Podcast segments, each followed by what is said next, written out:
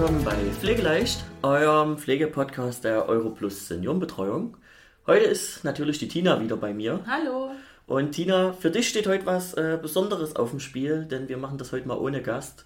Du machst heute mal das Interview mit mir, haben wir beschlossen. Ja, das stimmt, weil wir reden die ganze Zeit über Einrichtungen, über andere Mitarbeiter, über Kollegen und ich sitze die ganze Zeit mit dir rum und viele Zuhörer werden sich auch denken, ja, macht er denn nur Podcast?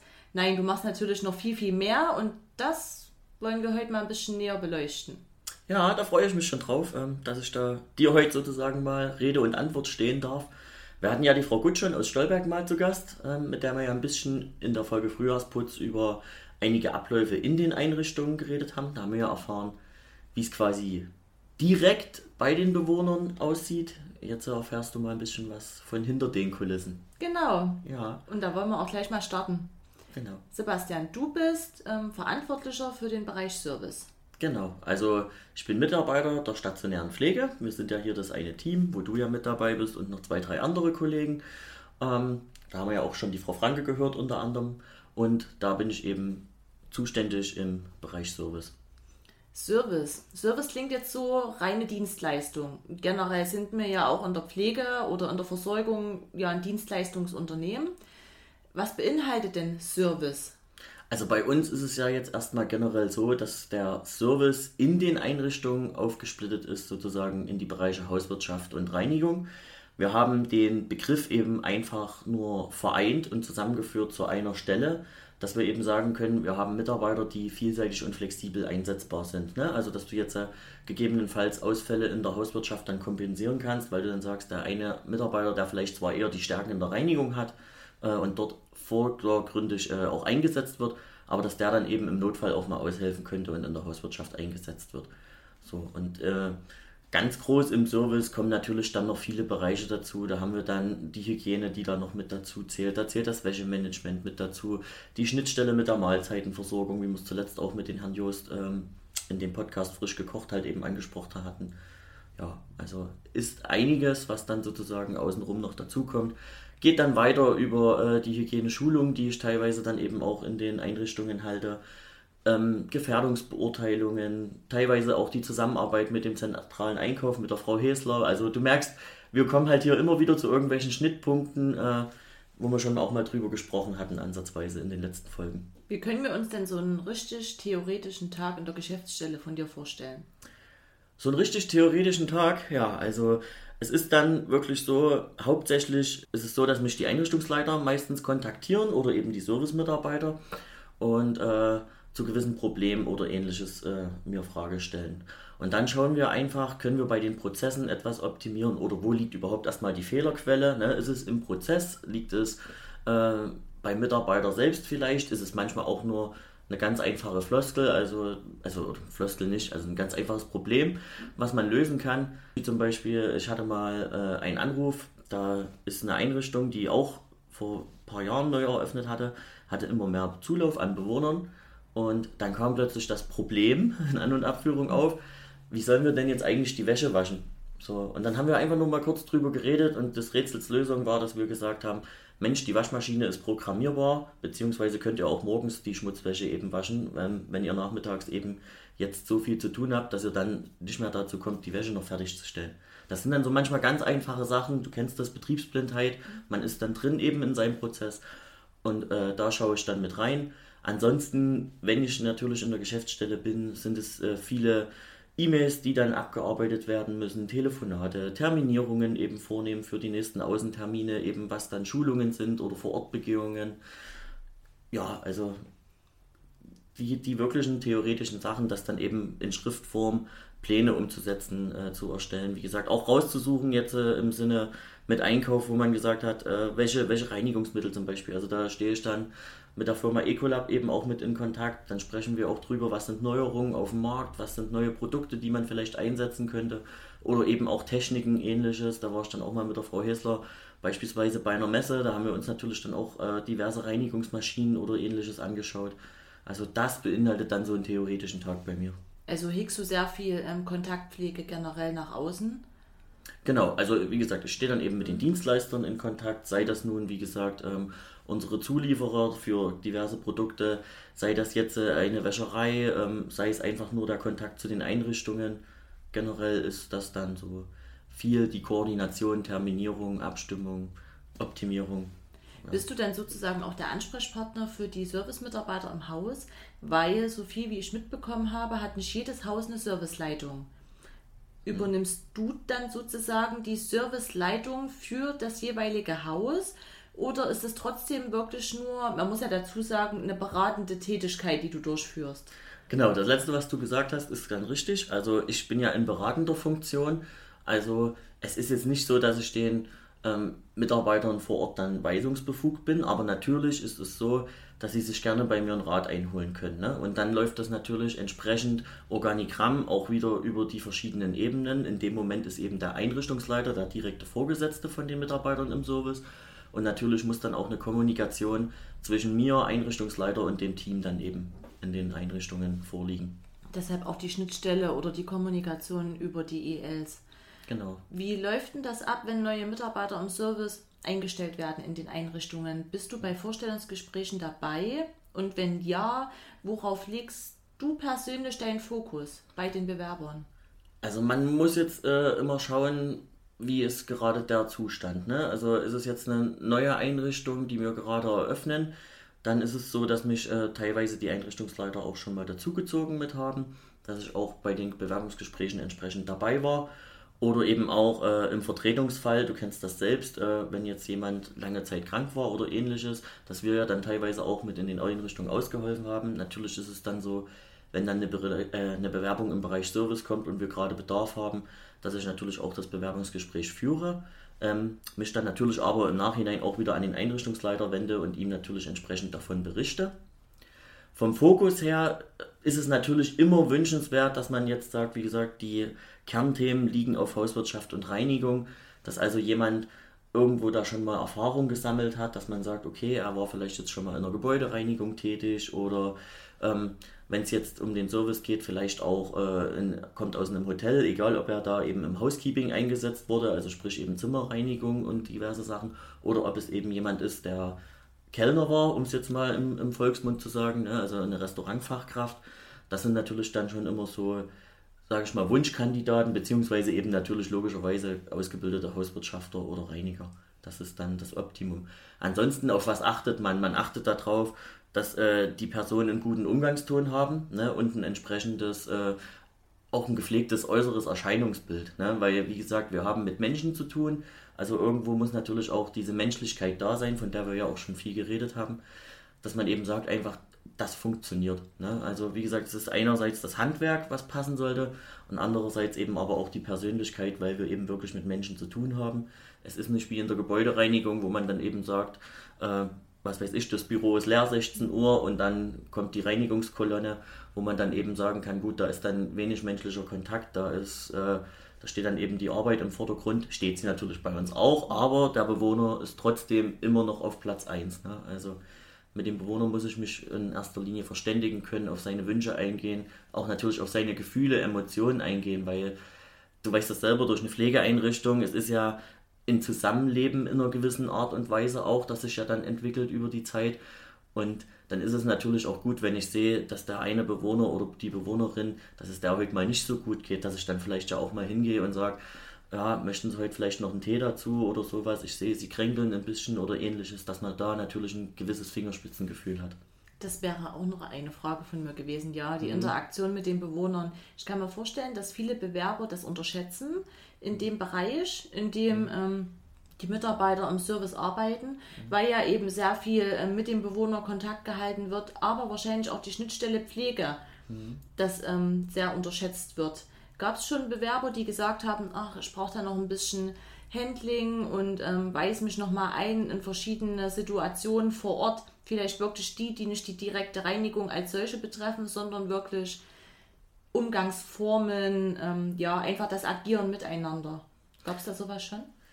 Ich sag mal so, also was vorkommt, ist äh, vereinzelt, jetzt nicht immer. Viele beschäftigen sich schon auch vorher damit, ne? wo bewerbe ich mich ähm, oder belesen sich eben dazu oder wie auch immer. du hast natürlich aber, was in, in meinem Fall öfters mal vorgekommen ist, es ist ein Unterschied eben zwischen Hausfrau und Hauswirtschaft. Ne? Das steckt schon in dem Namen. Ich schmeiß meinen Haushalt zu Hause und das eine ist eine Wirtschaft, also irgendwo ein System dahinter. Und dann kommt es eben vor, das ist jetzt nicht, dass das patzig klingt oder so von den Bewerbern oder von den Mitarbeitern, aber dass dann eben so kommt, na, ich weiß schon, wie man putzt. Ja, das ist gut, ich weiß, ich putze meine Wohnung auch, du putzt die auch, du hast auch irgendwo ein System, wo du sagst, du fängst vielleicht im Bad an und machst dann dein Wohnzimmer oder machst eben das Bad zum Schluss oder wie auch immer. Das schon, aber bei uns ist es ja so, es gibt dann wirklich Systeme und Strukturen. Und da ist es natürlich dann auch äh, so, dass dann die Pflege dort auch ins Spiel kommt. Wir haben natürlich entsprechend die Pläne. Die Pflege hat ihre Ablaufpläne, ihre Waschpläne, das weißt du selber. Und da muss es natürlich auch passen, dass man sagt, wenn die Pflege um eine Uhrzeit X, zum Beispiel 8 Uhr morgens, fertig ist mit so und so vielen Bewohnern, dass dann natürlich auch 8 Uhr morgens das Frühstück serviert werden kann.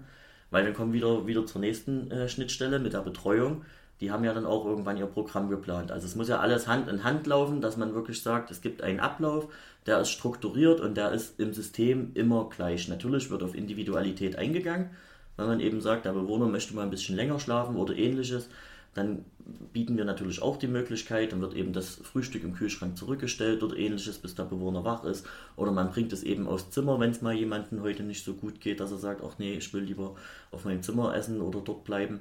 Das kann man alles machen, aber generell, gerade im Sinne der Schnittstellen, müssen dann viele Dinge eingehalten werden. Und das unterschätzen dann teilweise manche Mitarbeiter. Ne? Oder das wird dann eben für die, sage ich mal, eine Herausforderung, sich da wirklich in so diese Strukturen hineinzufitzen, weil ich eben nicht mehr wie zu Hause, ne, eben Haushalt, einfach sage, ich koche jetzt das Essen und dann koche ich das und ob das jetzt eben halb sieben abends fertig ist oder dreiviertel sieben, das ist relativ egal. Ich höre meine Familie dann an den Tisch, wenn es passt. Nee, hier muss ich halt wirklich schauen, dass diese Zeiten dann auch eingehalten werden, damit die Abläufe nicht durcheinander geraten. Jetzt hast du ähm, von der Betreuung noch geredet, jetzt kommt ja auch die Küche mit ins Spiel. Mhm. Heißt ja auch, weil Servicemitarbeiter, Reinigung, Hauswirtschaft gehört ja auch noch ähm, ja, das ganze Ernährungsmanagement mit dazu. Ist das vielen bewusst, dass es auch wirklich ums Servieren als solches geht und um die Zubereitung von Mahlzeiten? Mhm.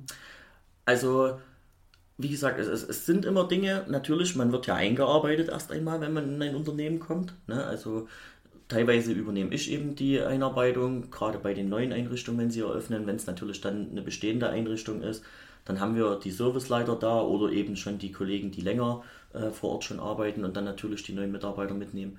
Ähm, was aber jetzt äh, dieses Bewusstsein betrifft, das muss bei vielen entwickelt werden, dass äh, du diese ganzen Intoleranzen hast, Unverträglichkeiten, Gluten, Laktose, dass es äh, Bewohner gibt mit äh, Schluckstörungen oder ähnliches, wo dann eben die, äh, die Mahlzeiten püriert werden müssen. Das muss natürlich mit rein, aber das sichern wir ja dann wiederum mit ab, äh, indem wir die Listen dafür ja auch haben. Also wenn wir beispielsweise eine Mahlzeitenabfrage machen, dann kann der Bewohner immer angeben, ich möchte Menü 1 oder 2 und hinten können wir dann noch einen Zusatz angeben, zum Beispiel püriert. Damit weiß dann automatisch die Küche Bescheid, dass sie entweder, wenn es wenige Bewohner sind, dann machen das auch äh, noch die Küchenmitarbeiter zum Teil, je nachdem, wie es immer reinpasst, halt in die Abläufe. Ne? Wie, wie voll ist das Haus gerade, wie stark ist gerade welche Abteilung besetzt, haben wir Krankheits-, Urlaubsausfälle, ähnliches oder sind alle da? Das sind natürlich Faktoren, da muss ich immer mal wieder ein bisschen individuell nachjustieren, jede Einrichtung auch für sich. Aber das Bewusstsein muss dann eben kommen, dass man sagt, okay, ich schaue mal drauf, okay, Bewohner XY bekommt pürierte Kost, also bedeutet das, ich muss mir einen Pürierstab aus der Küche geben lassen oder ähnliches, beziehungsweise es eben den Küchenmitarbeitern melden. Und dann ist natürlich wieder Schnittstelle Pflege, dass ich mich natürlich auch bei der Pflege informieren muss und umgekehrt natürlich aber auch die Mitarbeiter der Pflege zu uns kommen müssen und auch sagen, pass auf, es ist jemand Neues eingezogen, der hat die oder jene Unverträglichkeit oder äh, folgendes Krankheitsbild, da müssen wir mal auf dies oder das achten bei der Ernährung. Ist ja genauso mit der Medikamentenausgabe. Das muss natürlich dann ja auch geregelt werden. Wer bekommt vorher noch äh, sein Insulin gespritzt, bevor es zum Frühstück geht oder ähnliches. Das sind ja so diese Schnittstellen und diese Kommunikation. Und da muss man natürlich das Bewusstsein dafür entwickeln und nicht sagen, oh, alles klar, Frühstück steht da und alle Bewohner, die da sitzen, das wird jetzt verteilt und am Ende äh, wäre eine Medikation, die man vergisst. Ist aber glücklicherweise noch nicht vorgekommen. Na Gott sei Dank. Aber ich denke auch, dass die äh, Mitarbeiter oder die Interessenten, die sich bewerben, dann auch schon ein kleines bisschen Einblick darin haben, was auf sie zukommen sollte. Nochmal, um zu dir zu kommen. Jetzt ähm, bist du ja bei, teilweise bei Bewerbungsprozessen dabei, ähm, wählst die vielleicht im Vorgang auch schon aus, ähm, unterstützt bei der Einarbeitung, führst du auch Hospitation durch? Also wir haben es so, gerade bei den neueren Einrichtungen oder die Einrichtungen, die mich eben um Hilfe gebeten haben, dass wir natürlich dann erstmal ähm, den Kontakt aufrechterhalten und erstmal auch schauen, wie läuft es denn an, wie sind jetzt die Pläne. Also aktuelles Beispiel ist jetzt gerade äh, in Radebeul, da bin ich jetzt viel mit in Kontakt, da haben wir jetzt die Strukturen verändert, da saßen wir dann jetzt auch zuletzt zusammen mit den Mitarbeitern und haben uns gesagt, äh, wie läuft es denn, wie lief es denn an? Die Mitarbeiter äußern natürlich dann auch selbst ihre ähm, Wünsche, Kritiken, je nachdem. So, und da haben wir dann einen, einen, neuen Plan geschaffen gehabt zusammen. Und dann haben die Mitarbeiter beispielsweise bloß den Wunsch geäußert, es wäre schöner, wenn da kompakter wäre oder sowas. Also wir haben da aus dem Raumflächenverzeichnis ähm, das abgeleitet ähm, als Checkliste sozusagen. Das musst du dir so vorstellen, da steht dann beispielsweise, jeder Flur hat ja eine Nummer in einem Grundriss, wenn die ein Architekt erstellt. Und dann stehen zum Beispiel im EG fünf Flure da. Mhm. Und da haben die Mitarbeiter dann nur gesagt, ja, da muss ich ja jetzt fünfmal abhaken, kann man da nicht einfach nur Flure EG draus machen und das zusammenfassen. Und so eine Sachen ähm, haben wir dann jetzt eben dort gerade umgesetzt und natürlich mache ich das dann auch in anderen Einrichtungen, beziehungsweise wenn sie eben neu eröffnet haben, gehen wir dann auch mal durch. Dann schaue ich natürlich, hängen alle Desinfektionspläne aus, werden alle Checklisten geführt, weil das ist auch noch eine äh, große Sache, die wir dann eben machen müssen. Das ist einfach vorgegeben. Wir müssen beispielsweise auf öffentlichen sanitären Bereichen äh, täglich unsere Unterschrift leisten, wenn die gereinigt wurden. Wir müssen in der Küche haben wir einen, einen Wochenplan, da steht drauf, was ist täglich, was ist äh, wöchentlich, was ist monatlich zu machen. Das muss ich natürlich dann auch als Mitarbeiter mit meinem Handzeichen quasi quittieren. Und so haben wir dann auch eine Weiß Nachweisbarkeit gegenüber Hygieneämtern oder anderen Dingen, dass wir sagen können, ja, hier, wir arbeiten so und so und das ist unsere Struktur und das ist der Nachweis, dass auch diese Aufgaben erledigt wurden. Und das ist dann bei meinen Hospitationen, wo ich dann immer ein bisschen drauf achte. Und dann natürlich, was mir einfach so auffällt. Ne? Also wenn ich wirklich sehe, ähm, ich komme ja selbst aus der Gastronomie, bin ja ausgebildeter Hotelfachmann, jetzt auch aus Fünf-Sterne-Gastronomie. Ähm, ich hatte ja ein ganz, ganz hohes äh, Service-Level sozusagen. Also wir hatten ja wirklich einen sehr hohen Anspruch von äh, Betreten des Raumes durch den Gast bis hin zur Verabschiedung. War ja alles auch dort geregelt und nach gewissen Vorgaben. Und wenn ich dann natürlich sehe, ähm, dass ein Mitarbeiter, sage ich mal jetzt beim, beim Essen auskellen, jeden Teller einzeln macht, dann schaue ich natürlich schon und denke mir vom Prozess her, gehe ich dann hin und sage, versuchen Sie es doch mal so, stellen Sie sich drei, vier Teller hin, gucken Sie, wer an diesem Tisch bekommt das Menü 1 und dann fangen Sie an, das nach und nach auf die vier Teller anzurichten. Also dass ich eben dann entsprechend mit der Beilage anfange, auf alle vier Teller die Kartoffeln, dann das Fleisch, dann die Soße und dann serviere ich eben den Teller. Ganz einfach, weil ich schneller bin und weil es vom System her einfach logischer ist, ja. bevor ich jetzt jedes Mal einen anderen Teller mache, weil wenn der erste Bewohner Fleisch kriegt, der zweite kriegt einen Eintopf und dann geht es immer so im Wechsel weiter, dann hänge ich immer wieder da, immer wieder andere Kelle, immer wieder anderer Teller. Zeitmanagement. Genau, ja, Zeitmanagement. Das A und O, das genau. stimmt. Du schulst ja aber auch Mitarbeiter mhm. und Einrichtungen. Ähm, ist das dann nach Wünschen der Einrichtung jeweils oder gibt es auch ähm, Vorgaben, die du einfach gibst oder die ähm, von der Geschäftsstelle ja, als äh, jährliche Pflichtfortbildungen angeraten sind? Also jährlich ist es so, haben wir ja die Hygieneschulungen. Das ist ja die Belehrung nach dem Infektionsschutzgesetz, also für alle Mitarbeiter, die letzten Endes eben mit Speisen in Kontakt kommen, die müssen jährlich unterwiesen werden. Dies ist dann äh, eine Pflichtschulung, die ich mache. In dem Zuge machen wir dann auch gleich immer mit die Personalhygiene, sprich also da sind dann auch äh, Kollegen aus der Pflege mit dabei, weil es dann eben wirklich um die Handdesinfektion mitgeht oder ähm, ja, wie gesagt, Anlegen von Schutzausrüstung, etc., solche Sachen. Für die Service-Mitarbeiter kommt dann zusätzlich noch eine HACCP-Schulung hinzu. Das heißt? HACCP sind die Küchenrichtlinien, also das nochmal separat auch für Umgang mit Lebensmitteln, aber eben auf Küchenebene, nicht vom Infektionsschutzgesetz mhm. her, sondern wirklich so eine Küchenrichtlinie. Ähm, da ist dann so geregelt, wie muss ich was verarbeiten, welche Ausgabetemperatur muss äh, eine Kaltausgabe haben, welche Ausgabetemperatur muss eine Warmausgabe haben. Muss das der Mitarbeiter selbstständig prüfen? Der Mitarbeiter muss das dann auch prüfen, ja. Also es werden dazu auch noch Checklisten geführt. Einerseits wird äh, in der Küche die Zeit genommen, wenn die Küchenmitarbeiter das Essen sozusagen aus den Backöfen etc., womit sie halt eben arbeiten, umfüllen in die Essenswegen, mit denen wir dann die Ausgabe machen und wir messen dann eben nochmal bei der Ausgabe die Temperatur. Dann ist es so, andere Schulungen gehen dann natürlich nach Wünschen beziehungsweise nach individuellen Problemfällen, will ich es jetzt mal in An- und Abführung nennen. Also wenn wir jetzt neue Mitarbeiter haben, die beispielsweise noch nicht mit den Reinigungsmaschinen klarkommen, dann mache ich halt mit denen eine individuelle Schulung. Wie gehe ich mit den Reinigungsmaschinen um? Also welche Wirkung haben sie? Wie gehe ich mit ihnen um? Wie werden sie gewartet, gereinigt, etc. Sowas wird gemacht. Dann haben wir natürlich auch andere Wünsche, wo man sagt, es geht generell darum, die Ablaufpläne erstmal reinzukommen. Also bei Neueröffnung beispielsweise ist es so, dass ich dann natürlich äh, mir auch nicht zu schade bin und mache mal selber vor, wie ich ein Zimmer eben reinige, dass der Ablauf eben reinkommt. Mhm. Welche Lappen nehmen wir mit, welche Schritte werden erledigt. Also, dass ich da weiß von A bis Z, wie läuft das ab. Aber es sind auch individuelle Wünsche. Also es war äh, eine Einrichtung zum Beispiel auch mal, es war kurz vor Weihnachten. War noch vor Corona, im Jahr 2019, da konnte ich das noch sehr schön machen. Ähm, da hat mich die PDL dann dort angerufen und hat gesagt, Mensch, wir würden das ganze Weihnachten ein bisschen schicker haben und ähnliches und äh, Sie sind doch aus der Gastronomie, könnte man nicht da mal irgendwie sowas machen wie Serviettenfalten? Und dann haben wir eben einfach eine Schulung äh, eingelegt, indem wir mal so fünf, sechs, sieben verschiedene Serviettenarten gelernt haben. Cool, schön. Haben. Was ja. hat man da gefalten? Weihnachtssterne? Ja, genau. Also Weihnachtsstern war unter anderem dabei, weil ja. es war dann eben ja als ähm, Thema, hm. logischerweise aber dann eben auch ganz normale, sagen wir mal, Standards für die Gastronomie, also zum Beispiel eine Bischofsmütze, würdest du jetzt kennen, könnte ich dir jetzt vormachen. Die äh, Hörer kannst du bloß leider auch nicht sehen, wenn ich das jetzt mache. Ich habe auch überhaupt gar kein Bild im Kopf. Genau, nicht, nee. Ja. Also das ist wirklich so ein kleingefaltener, wo dann, das sieht dann wirklich aus wie so eine kleine Bischofsmütze. Links, rechts halt zwei so eine Zacken dran und okay. ja, das ist so eine Falltechnik. Dann natürlich die, diese Standards allgemein, also das kennt, denke ich, jeder im Restaurant, diese Dreiecke, die nennt man mhm. Tafelspitz. Mhm das ist ja dann der einfachste, wo ich die große Serviette aufmache und dann klappe ich bloß zweimal so zum Dreieck überlappend ein, mach's wieder zusammen und stelle es hin, aufrecht. Ja, aber es war eigentlich eine coole Sache. Dann im Fächer zum Beispiel haben wir auch mitgefalten mhm. dazu. Das ist so die klassische Serviette, die wir damals bei mir in der Ausbildung hatten eben, weil das eine sehr, sehr schöne Form ist und gut aussieht. Und wie gesagt, also allgemein war es sehr, sehr lustig.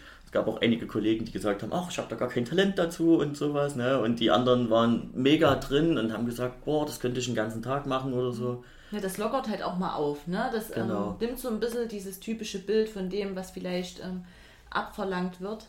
Eben. Ne? Aber äh, alle, die jetzt ähm, noch nicht bei uns arbeiten oder mhm. arbeiten wollen, ähm, müssen jetzt keine Angst haben, das ist natürlich keine Voraussetzung. Ne? Und Schwäne müssen sie auch nicht basteln auf Bettwäsche. Oder? Nee, nee, das auch nee. nicht. Also wie gesagt. Angedacht? Naja, was heißt angedacht? Also wir, ich schaue immer so ein bisschen, was, was kann man machen, ähm, wie kann man es umsetzen stelle mich dann auch mal mit den Einrichtungsleitern oder auch mit den verantwortlichen Service, wenn sie denn da sind, ähm, mal in ein Zimmer und wir überlegen dann auch mal, wie könnten wir es denn aussehen lassen ähm, für den Erstbezug, dass man natürlich sagt, es sieht schön aus und so schwer ist es gar nicht, so ein Schwan zu falten. Also es sind dann auch bloß so zwei, drei, vier Handkniffe und wenn man das dann zwei, drei Mal gemacht hat, dann geht das eigentlich relativ schnell.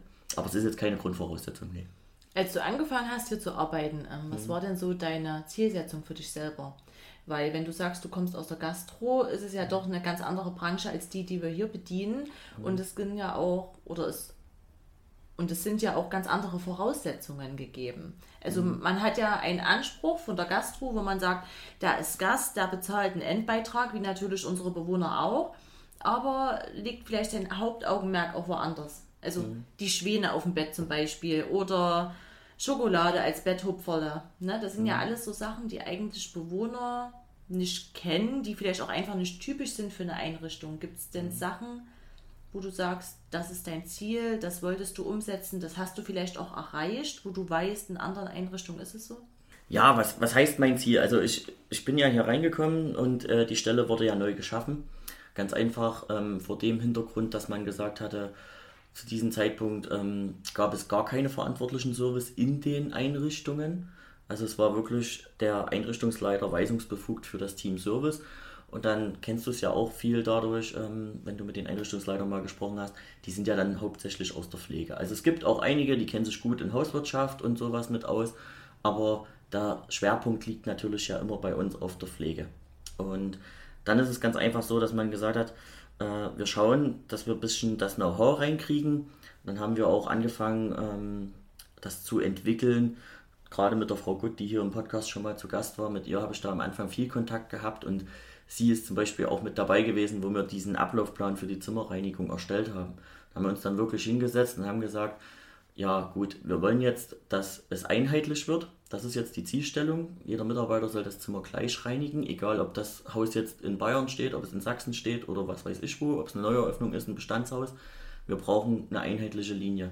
Und dann haben wir uns eben hingesetzt und haben das zusammengeschrieben und sie hat das dann selbst für sich, für Stolberg auch noch so übernommen und hat gesagt, ja cool, das sind ja doch noch ein, zwei Schritte, wo man doch noch irgendwie wieder was verbessern kann, dass sich eben auch der Mitarbeiter darauf einstellt, dass er nicht mehr vier, fünf Mal rein und raus geht, dass er jetzt nicht jedes Mal, oh, ich muss Müll noch rausbringen, oh, ich muss noch mal Toilettenpapier nachfüllen, jetzt muss ich wischen gehen, jetzt muss ich Oberfläche, sondern dass man wirklich sagt, okay, er hat einen Ablauf, er weiß, was er macht, wenn er reinkommt, er kennt seine drei, vier Schritte und die zieht er dann eben einfach durch. Andere Zielsetzungen, für mich ist es immer so, sage ich mal, es ist schön, wenn ich das sehe, äh, dass ein Mitarbeiter vielleicht ähm, auch mal lernt, zwei oder drei Teller zu tragen oder dass man zumindest sagt, es ist jetzt mal eingedeckt nach einer Vorgabe. Also ein Gabel liegt nun mal links und ein Messer liegt nun mal rechts und äh, das Glas steht über dem Messer. Also wenn ich das mache, ich mache das automatisch. Wer das natürlich nicht gelernt hat, der hat den Blick nicht dafür. Der stellt eben die Gläser einfach hin, der legt das Besteck hin. Ähm, ist jetzt auch kein Fehler, um Gottes Willen. Hauptsache der Bewohner hat sein Besteck und hat sein Glas. Aber da geht mir so ein bisschen das Herz auf, wenn ich dann immer da noch einen kleinen Tick mit irgendwie einen Input geben kann oder auch das... Äh, die Kaffeetasse zum Beispiel im Winkel von 45 Grad zum Bewohner steht. Ne? Also dass man sozusagen, wenn der Kaffee eingeschenkt wird, gleich die Tasse greifen könnte. Das sind halt so gastronomische Vorgaben. Da wird es abgeprüft, wenn man da in seiner Abschlussprüfung ist. Hier ist es natürlich jetzt kein Hauptbestandteil, dass es so sein muss bei uns in den Einrichtungen, aber das sind so wünschenswerte Dinge, wo ich dann einfach sage, ja, wenn ich das so sehe, dann geht mir das Herz auf, wie gesagt, und dann habe ich da auch Freude dran mit die anderen Ziele sind halt wirklich einfach nur ähm, Prozessoptimierung und dass man wirklich sagt, wo kann man den Menschen, den Mitarbeitern vor Ort halt helfen und unter die Arme greifen. Ne? Also wo kann man da Probleme lösen, wo kann man wirklich sagen, wie können wir was verbessern, in, in der Wäsche zum Beispiel, dass ich dann sage, äh, da stehen wir dann eben mit unserem Dienstleister für die Wäsche in Kontakt und geben denen dann entsprechend unserer Grundrisse auch die Laufpläne, dass jetzt der Mitarbeiter eben nicht im Haus vom vordersten Gang bis ganz hinterlaufen muss, sondern dass man eben sagt, es folgt Zimmer auf Zimmer, dass ich einfach den Gang nach hinten gehen kann und am Ende ist mein Wäschecontainer leer und ich war nicht irgendwie dreimal hin und her gelaufen. Das sind so ein bisschen die Ziele, dass ich sage, den Alltag vereinfachen und ja, optimieren halt. Da hast du im Alltag aber ganz schön viele Bereiche, die du dann abdeckst. Also es ist ja wirklich, wir hatten jetzt ich will mal zusammenfassen, das Ernährungsmanagement. Es kommt mit Sicherheit auch ein bisschen vom Beschwerdemanagement mit hinzu, ob von Bewohnerseite oder mhm. Mitarbeiterseite, wie du ja sagst, was in Prozessen optimiert wird. Hygiene, mhm. ganz großes Thema. Ähm, Organisation, Struktur, Planung. Jetzt habe ich noch gehört, ähm, wenn es die pandemische Situation nicht hergegeben hätte oder die Situation gar nicht gegeben hätte, wolltest du ein Restaurantkonzept aufbauen in den Einrichtungen? Hm. Oder hast du, erzähl uns mal davon, ist das spruchreif? Konnte das schon irgendwo umgesetzt werden? Was verbirgt sich überhaupt dahinter? Also das Konzept ist ganz einfach so, dass wir das auch in Abstimmung mit der Küche erstellen müssen, weil es muss natürlich dann auch geklärt werden, welche Mitarbeiter würden sich darum kümmern. Äh, und Restaurantkonzept soll in dem Sinne bedeuten, dass verschiedene Wohnbereiche. Also unsere Häuser gehen ja über mehrere Etagen. Jede Etage ist ein Wohnbereich, nur für die Hörer, du kennst es natürlich. Ähm, dass man natürlich sagt, man hat dann beispielsweise die Cafeteria, die ist ja bei uns riesengroß. Also die hast du ja wirklich in fast allen Einrichtungen mit 60 bis 80 Sitzplätzen, keine Ahnung wie viel. Und äh, dann haben wir natürlich die Einrichtungsgröße von 120 bis 130 bei den neuen Einrichtungen. Also wo du sagst, das halbe Haus würdest du ja schon mal locker mit unterkriegen. Das ist ganz einfach die Bewohner untereinander auch von den, von den Wohnbereichen noch ein bisschen mit kennenlernen, äh, ihre Interessen austauschen können oder ähnliches. Klar passiert das auch durch Betreuungsangebote, ne? Ähm, aber dass man einfach so wirklich ein Restaurantleben hat und dass man dann eben sagt, beispielsweise beim Frühstück wäre das in einer Art Buffetform aufgebaut. Ob man da jetzt sagt, man baut ein Buffet auf, wo dann eben ein Mitarbeiter mithilft oder wo die Bewohner sich selbst bedienen oder ob man sagt, man macht das auf den Tischen sozusagen, dass ich also einen Brötchenkorb vorbereite, eine kleine Wurstplatte, kleine Käseplatte, noch ein bisschen ein Körbchen mit Marmeladen drin oder ähnliches. Das ist dann alles noch nicht spruchreif und das hat es eben, wie gesagt, jetzt äh, auch durch die Situation, wie sie aktuell ist, nicht zugelassen.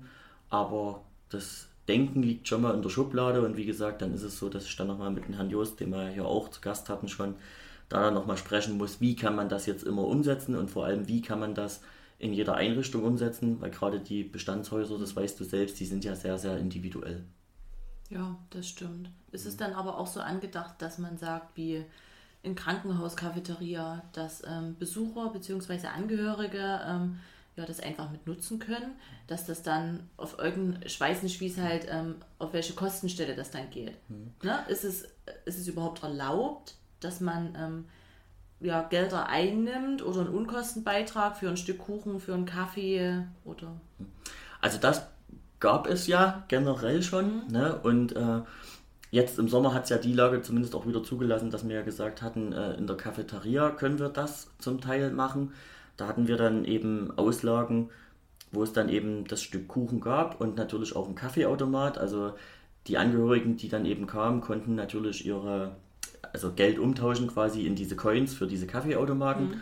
Und dann konntest du dir natürlich auch als Angehöriger dann mal einen Kaffee mit rauslassen, Cappuccino, je nachdem. Und konntest dir natürlich auch gerne mal ein Stück Kuchen mit aus der Kuchentheke geben lassen und hast das natürlich dann eben auch bezahlt. Jetzt generell von der Mahlzeitenversorgung her ist es dann so die Überlegung, dass man sagt, ich gehe jetzt da mal eher aus Mittagessen ein, dass man jetzt auch als Interessierter, gegebenenfalls auch mal als potenzieller Bewohner von uns oder je nachdem wie fit man ist oder auch einfach nur, weil man Lust hat, dort mal essen zu gehen. Ja, und ähm, wir machen ja die Pläne sowieso im Voraus, also die Speiseabfrage bei den Bewohnern. Und dann ist es halt vorstellbar, dass wir das dann so umsetzen könnten, dass man eben sagt, interessierte Personen, Anwohner, je nachdem, würden entsprechend damit auch äh, die Information erhalten, was gibt es in der nächsten, übernächsten Woche. Also wir fragen immer zwei Wochen im Voraus ab, genau, weil die Küche muss ja auch planen. Und ähm, dass man dann sich eben eintragen könnte, ganz einfach. Und da würde natürlich dann ein Unkostenbeitrag auf die Interessierten mit drauf zukommen. Wie viel das dann jetzt ist, äh, wie das wäre, so weit sind wir eben noch nicht. Also da kann ich dir jetzt auch keine Zahl sagen, so ein Mittagstisch für 5 Euro oder so, das kann ich jetzt noch nicht beantworten. Also nur eines der Fernziele, Restaurantkonzept. Genau, also wie gesagt, erstmal wäre es ja angedacht für die Bewohner generell, dass man sich eben, dass man die Wohnbereiche vereinigt und dann noch eben so, dass man sagt, Zusatzangebote für interessierte Leute, die dann sagen, wir würden gern bei euch mit zum Mittagessen vorbeikommen coole Sache. Mhm. Wenn das dann irgendwann funktioniert und publik wird, ist ja auch für Angehörige schön. Man muss nicht erst extern irgendwo hingehen. Ne? Man genau. sitzt auch nicht nur auf dem Zimmer, man kann das wirklich ausnutzen. Mhm, ja. eben. Also du kannst ja allgemein viel bei uns ja auch schon so rumlaufen, äh, weißt du ja selbst. Mhm. Gerade jetzt noch Sommer oder ja, Frühherbst, aber trotzdem schönes Wetter. Dann kannst du ja auch mit deiner äh, Angehörigen entsprechend nochmal spazieren gehen bei uns in den Garten. Und klar, wenn dann die Cafeteria wieder dazu mit öffnen darf und kann, ist das natürlich nochmal eine Sache, die es auch abrundet, wo man dann wirklich sagt, dann trinkt man in Ruhe nochmal einen Kaffee. Und es ist ja auch dann so, dass ja dann eher der Lieblingskuchen vom Bewohner oder der Bewohnerin mitgebracht wird durch die Angehörigen oder ähnliches, ne? dass man dann sagt, man nimmt das Stück Kuchen zu sich und dann ist es eben der Kaffee, nur noch den man sich am Kaffeeautomat holt. Hm, das obliegt ja dann hm. demjenigen. Genau. Das stimmt. Service. Service eine sehr runde Sache, hm. die du von oben ähm, beratend steuerst, längst, ähm, hinweisgebend bist. Vieles machst du ja auch, ich glaube, quartalsweise im Arbeitskreis, den du leitest. Mhm. Könntest du uns dazu noch was erzählen? Ja, also wir haben einen Arbeitskreis Hygiene. Da ist es so, wir haben ja auch die Hygienebeauftragten vor Ort in den Einrichtungen eingesetzt, die dort eben die Hygienebegehungen machen monatlich. Kurze Unterbrechung, sind die eins zu eins für den Service oder sind das dann die Mitarbeiter, die schon wieder der Pflege zugeordnet sind? Das ist teils, teils. Also sagen wir mal so, wünschenswert ist es immer, in einem Unternehmen zwei Hygienebeauftragte zu haben, einen im Service und einen in der Pflege weil diese Hygienebegehung bezieht sich natürlich auf alles. Also das ist dann natürlich auch Pflegearbeitsräume, die dann mit gecheckt werden, ob dort alle hygienischen Maßnahmen eingehalten werden und umgekehrt dann, wie gesagt, natürlich alles, was, sage ich mal, jetzt die Sauberkeit im Haus und die hygienischen äh, Richtlinien dort mit beinhaltet. Ähm, es ist ja nur zum Beispiel aber auch so, ihr müsst ja in der Pflege in Medikamentenkühlschrank beispielsweise die Temperatur mit messen oder ähnliches. Da muss ja genauso dann die Dokumentation erfolgen in einer Checkliste. Und da ist es halt wünschenswert, dass man einfach nur sagt, man macht vielleicht auch mal einen Cross-Check oder ähnliches. Ne? Dass dann eben der Hygienebeauftragte aus der Pflege sich mit dem aus dem Service abstimmt, dass die auch beide von beiden Bereichen Bescheid wissen und dass der Mitarbeiter vom Service vielleicht auch einfach mal die Pflege checkt und genauso umgekehrt der Mitarbeiter aus der Pflege den Service checkt. Weil du weißt, wie es ist. Es gibt immer mal einen toten Winkel, eine tote Ecke, wo man dann selbst nicht reinguckt und dann vielleicht aber das eine andere Person eben macht. Ich denke auch, das würde die Fehlerquote minimieren, ne? mhm. ne? wenn man nicht seine eigene Baustelle prüft. Genau. Mhm. Ja, ähm, wo waren wir gerade? Genau, die Hygienebeauftragten und äh, der Arbeitskreis. Ja, und so kam es dann zustande, dass wir dann, also es war am Anfang mit äh, fünf, sechs Leuten, mit denen ich den zusammen gemacht hatte, den Hygienebeauftragten, diese Qualifikation. Und da haben wir uns dann zusammengesetzt. Und da ist unter anderem die Frau Gut dabei. Da ist das dann mit dieser Zimmerreinigung mhm. entstanden. Ähm, wir nehmen uns aber dann eben auch anderen Sachen an. Äh, wie kann man jetzt noch irgendwas hygienisch verbessern? Ähm, das nächste Ziel ist jetzt, eine Checkliste wirklich zu entwerfen. Wir haben da ein Muster da, eine Excel-Tabelle, die ist aber nicht ganz so zufriedenstellend. Also da, das sagen alle Hygienebeauftragten, das ist jetzt so mein nächstes Ziel, dass man dann eben sagt, okay, wir wollen das dann jetzt mal richtig anpassen, dass das eine super tolle Checkliste ist, mit der jeder, jede Einrichtung arbeiten kann. Und dann natürlich, was immer wieder bleibt, ist die Überarbeitung von Hygienehandbuch. Immer wieder, wenn neue Standards dazukommen, dann sind natürlich auch ähm, Krankheitsausbrüche da drin geregelt. Also sprich, das Hygienehandbuch musste im letzten Jahr dann natürlich um Corona ergänzt werden. Da muss man ja jetzt auch immer wieder schauen, aufgrund neuer Maßnahmen, Auflagen, etc., dass das dann immer wieder mit angepasst wird. Ja, so eine Sachen werden dann in dem Arbeitskreis auch mit bearbeitet. Und dann haben wir noch was Tolles vorgehabt, äh, aber das will ich jetzt noch nicht verraten, weil da hast du ja mitgearbeitet. Stimmt. Und ich denke, die, die Aktion, die werden wir auf jeden Fall mal noch mitmachen. Das ist eine, eine Sensibilisierung auf eine andere, witzige Art und Weise. Und ja, die liegt aber leider in der Schublade, weil, wie gesagt, zum einen hat es das äh, nicht hergegeben und zum anderen muss man ja auch sagen, durch äh, die Corona-Regelung oder so hatten wir ja auch in den Einrichtungen teilweise Hygieneauflagen, die wir erstmal einhalten mussten, wo man jetzt so eine Veranstaltung nicht machen konnte, wo man auf andere Dinge vielleicht auch hinweist. Das holen wir nach, auf jeden Fall. Es war mhm. gedacht für Anfang des Jahres, ne? Genau, es war mhm. gedacht und dann hat sich ja aber alles so lang hingezogen und dann war der Sommer und da haben wir dann eben auch mal gesagt, im Sommer lassen wir unsere Mitarbeiter mal die Sonne genießen und äh, die frische Luft und alles und kommen nicht noch mit einer Sensibilisierung im Bereich Hygiene an, weil ich denke, das war dann auch viel, was die Mitarbeiter ja jetzt auch mit ähm, umsetzen mussten. War natürlich auch, wie gesagt, da kann man auch natürlich mal an unserer Stelle hier jetzt äh, einen Dank auch ausrichten an die Mitarbeiter. Also es sind ja wirklich äh, teilweise harte Bedingungen. Also wenn du mit einer FFP-Maske beispielsweise ein Zimmer putzen musst, das ist schon, also es geht an die Grenzen wirklich einer Belastbarkeit. Also da ist es schon wirklich auch so, dass ich sage, Respekt und Chapeau für alle, die da wirklich durchgezogen haben und das stimmt. Ja. Das kann man generell in die Einrichtungen mal geben. Genau, also, also nicht nur in der Reinigung, ja. auch, auch die Pflegemitarbeiter, Betreuung, alle, das komplette Team, wie gesagt, äh, hatten ja dann äh, unter diesen Bedingungen zu arbeiten. Ne? Das, heißt, das ist Service. Ja. Das, das ist Service, mhm. rundum Service, ja. Genau. Mit eben. allen Herausforderungen, denen man gestellt wird. Ja. In dem Arbeitskreis nochmal ähm, zeigt sich ja aber auch, dass du von oben wirklich beratend bist und keine Sachen vorgibst, sondern die ja wirklich, ähm, je nachdem wer daran teilnimmt, ähm, mit in die Einrichtungen genommen wird, beziehungsweise aus denen auch herausgeboren wird. Mhm. Ne? Du setzt ja dadurch keine Hüte auf und ähm, verteilst deine Rahmen, sondern die sind ja alle gewillt, auch mitzumachen. Mhm. Zumindest ähm, teilweise, je nachdem, wie die Befugnisse sind, das auch ja, einfach anzupassen. Ne? Finde ich gut. Ja. Ist die Mitarbeit freiwillig? Können ähm, aus anderen Einrichtungen die Teilnahmen freiwillig, also können aus anderen Einrichtungen, die jetzt noch nicht daran teilnehmen, ähm, immer wieder welche hinzukommen? Ist das verpflichtend? Gibt es einen bestimmten Rahmen, den du, ihr euch gesetzt habt, rein vom, von der Anzahl von Personen? Also wir haben mit äh, fünf Personen gestartet. Mhm. Das muss man dazu sagen. Ähm, es ist natürlich so, dass ich sage, es dürfen gern andere auch mitarbeiten. Ganz einfach dadurch, dass natürlich auch in eine Einrichtung reinkommt, dass die Transparenz gegeben ist, ne, dass man äh, das Wissen vervielfältigt.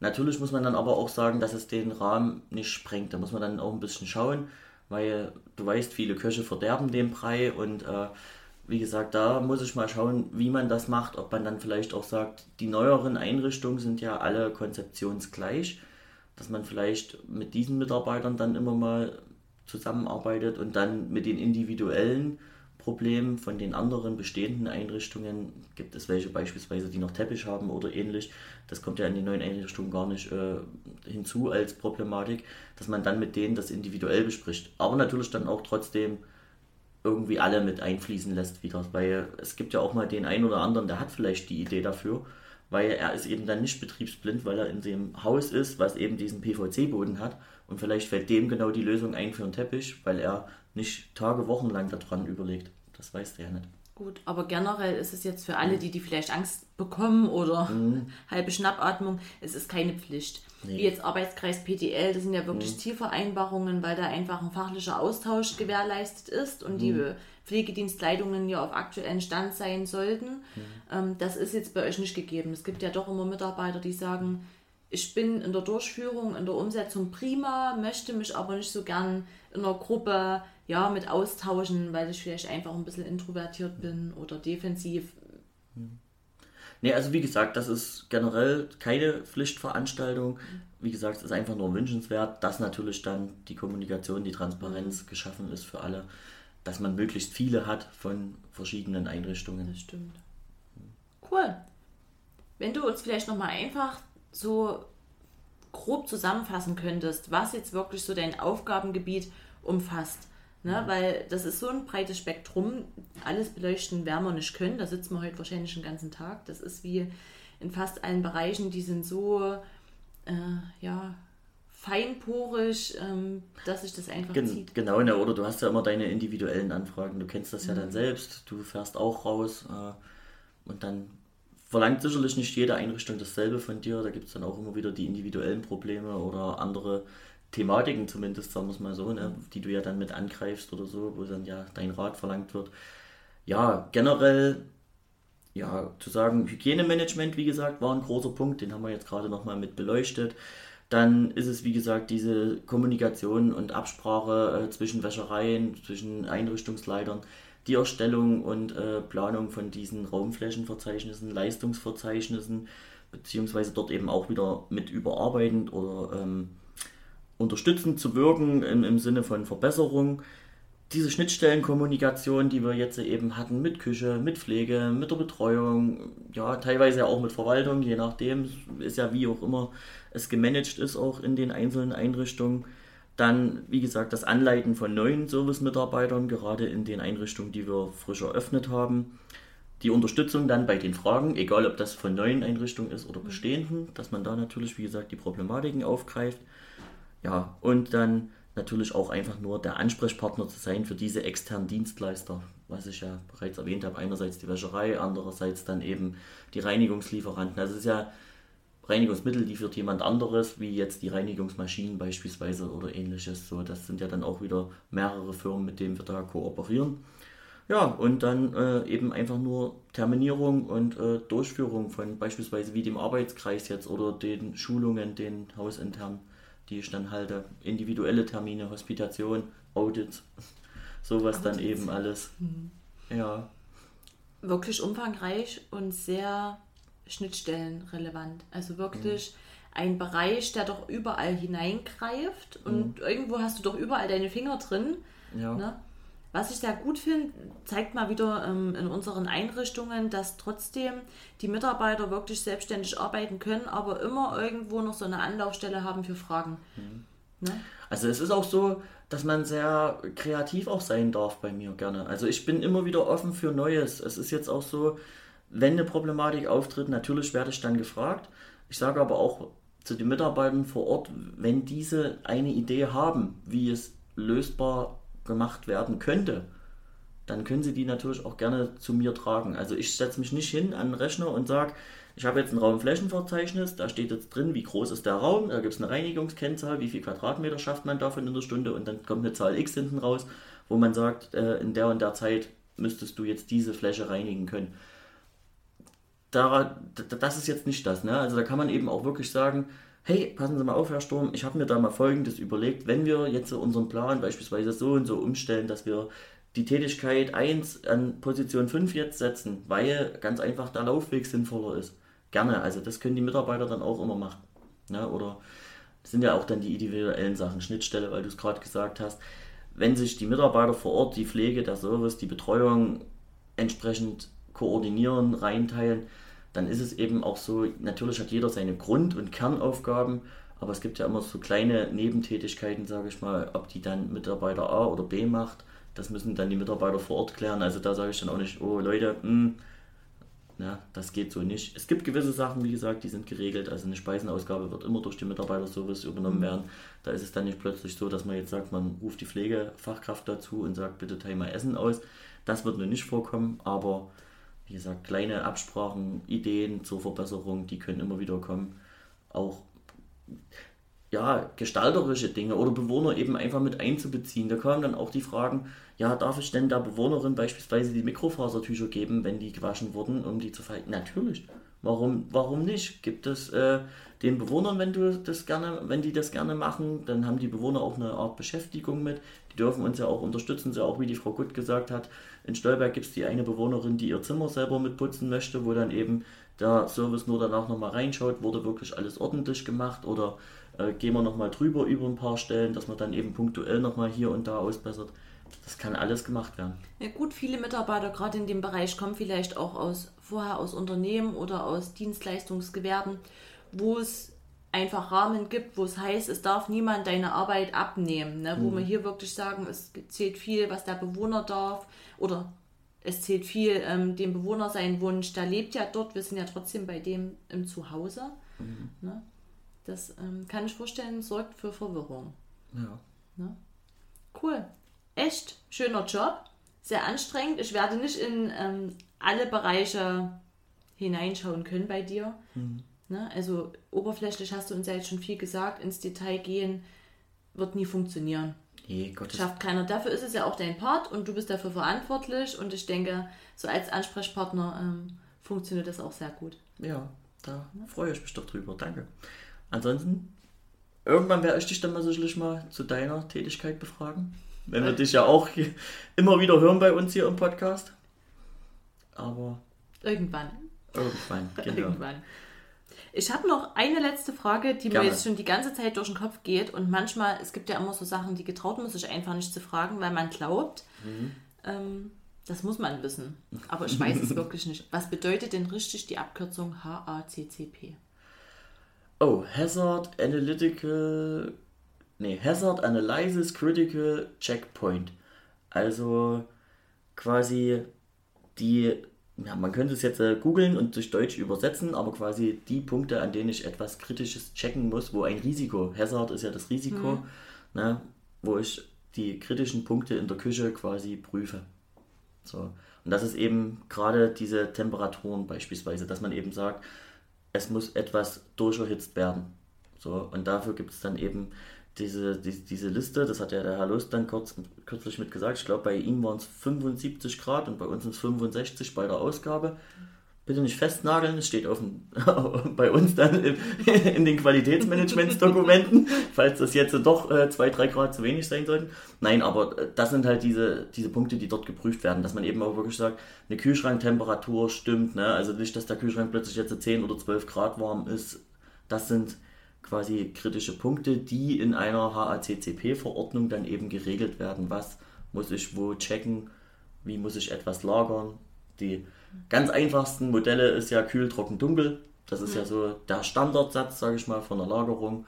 Aber was trifft jetzt wieder dafür zu, was trifft wieder für andere Sachen zu? Gut, das ist dann individuell. Ne? Genau, ne? dann ist es ja wie gesagt auch das mit der Salmonellose, was der Herr Just ja auch kurz angesprochen hat, weshalb Vollei verwendet wird und kein Frischei, mhm. damit das Risiko nicht, weil das eben ein kritischer Punkt wäre, den ich eben kontrollieren muss, ob, ob ich da das einsetzen kann oder nicht, das Lebensmittel. Besten Dank. Jetzt ja. weiß ich, was es ist, aber ich habe ehrlich gesagt schon wieder vergessen, wie es heißt. Ja, ich alles, üben. Alles, alle, gut. alles gut. Ist halt ein englischer Begriff. Äh, ich muss dann auch immer ein, zwei Mal überlegen, so was nach dem Hazard kommt und wie auch immer. Ja. Super. Besten Dank, Sebastian. Ja, gerne, Tina. Und wenn es euch gefallen hat, ihr kennt das, oder willst du heute abmoderieren? Nee, mach ich, ne? Mach du, mach wie du, du immer. einfach besser. Genau, was ihr, äh, wenn es euch gefallen hat, wie gesagt, dann lasst einfach ein Abonnement da bei allen Podcast-Anbietern, je nachdem, welchen ihr gerade nutzt. Und bei der nächsten Folge freuen wir uns dann drauf. Dann haben wir es gleich mal ganz anders gemacht. Heute kein Interviewpartner, beim nächsten Mal zwei. Ja, und ja. dann endlich mal wieder Bereich Pflege, Vollpflege sozusagen. Ja, ne? genau. Dann gehen wir mal wieder in die Pflege. Dann vielen Dank fürs Zuhören und bis zum nächsten Mal. Tschüss. Tschüss.